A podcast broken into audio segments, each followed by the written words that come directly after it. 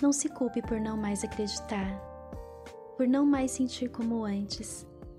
Com tudo o que descobriu, sua mente se iluminou como nunca havia se iluminado. Isso é um presente. Eles pensam que o inimigo fez isso com você, mas você sabe que não é verdade. Você sente a presença de Deus muito mais forte agora. Você agora compreende o que Jesus ensinou em toda a sua pureza, e isso é algo que eles não vão entender. Isso também não é culpa sua. Deixe que eles vivam o que acreditam, assim como um dia você já viveu. Você não sabe a razão de tudo isso acontecer justamente agora, e você também nunca quis ou buscou isso.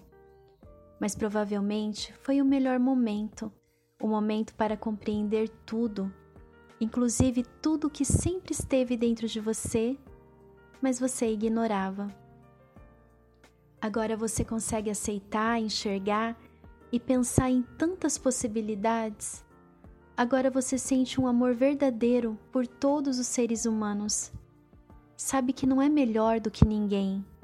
Deixou de lado o orgulho e a arrogância por se achar dona da verdade e se sente amada por Deus. Dificilmente alguém vai entender a sua dor. Não entendem como é difícil encarar a verdade. Essa verdade que ninguém quer ver, ninguém quer aceitar ou descobrir. Que no início te faz sentir tão louca e perdida, mas que depois coloca tudo tão em ordem. Se eles soubessem que você gostaria de não passar por isso, de não precisar sair de um sonho perfeito e abandonar o mundo em que se sentia segura. Mas é tudo tão óbvio depois de acordar que não tem como negar, fingir ou ficar. Não tem como se sentir bem naquele lugar que era antes o seu abrigo. Não se culpe por essa honestidade dentro de você.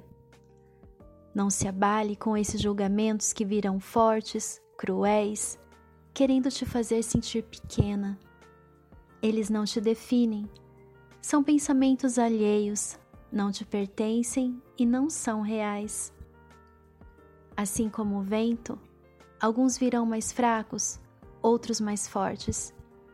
Mas esses julgamentos simplesmente passarão. Então não se abale. Não se culpe nunca, não ouça, não absorva porque finalmente agora você está se encontrando, conhecendo sua própria essência e um Deus que a ama infinitamente, sem obstáculos, rituais ou troca de favores. Não tenha medo e continue sendo sincera com seus sentimentos, como sempre foi.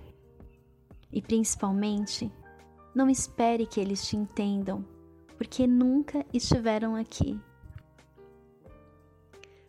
Olá!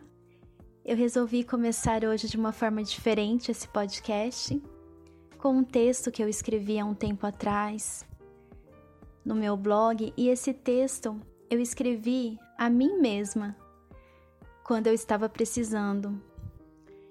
A gente sabe que no início, quando a gente sai da igreja e quando isso se torna conhecido para as pessoas, dos nossos amigos, familiares, é muito difícil. E a gente sempre se sente culpada por estar fazendo isso. E também com tantos comentários, com tantos julgamentos, com tantas coisas que nós acabamos ouvindo e recebendo das pessoas, a gente se sente mal. Então, eu escrevi tudo isso e, de uma certa forma, me ajudou bastante. Eu sempre trago os meus textos aqui pro podcast porque eu gosto muito de escrever, eu tenho muita facilidade para escrever e expressar os meus sentimentos. E por isso eu quis compartilhar esse texto com vocês, porque eu estou em um momento em que eu busco a leveza, eu busco a paz, eu tenho buscado o perdão.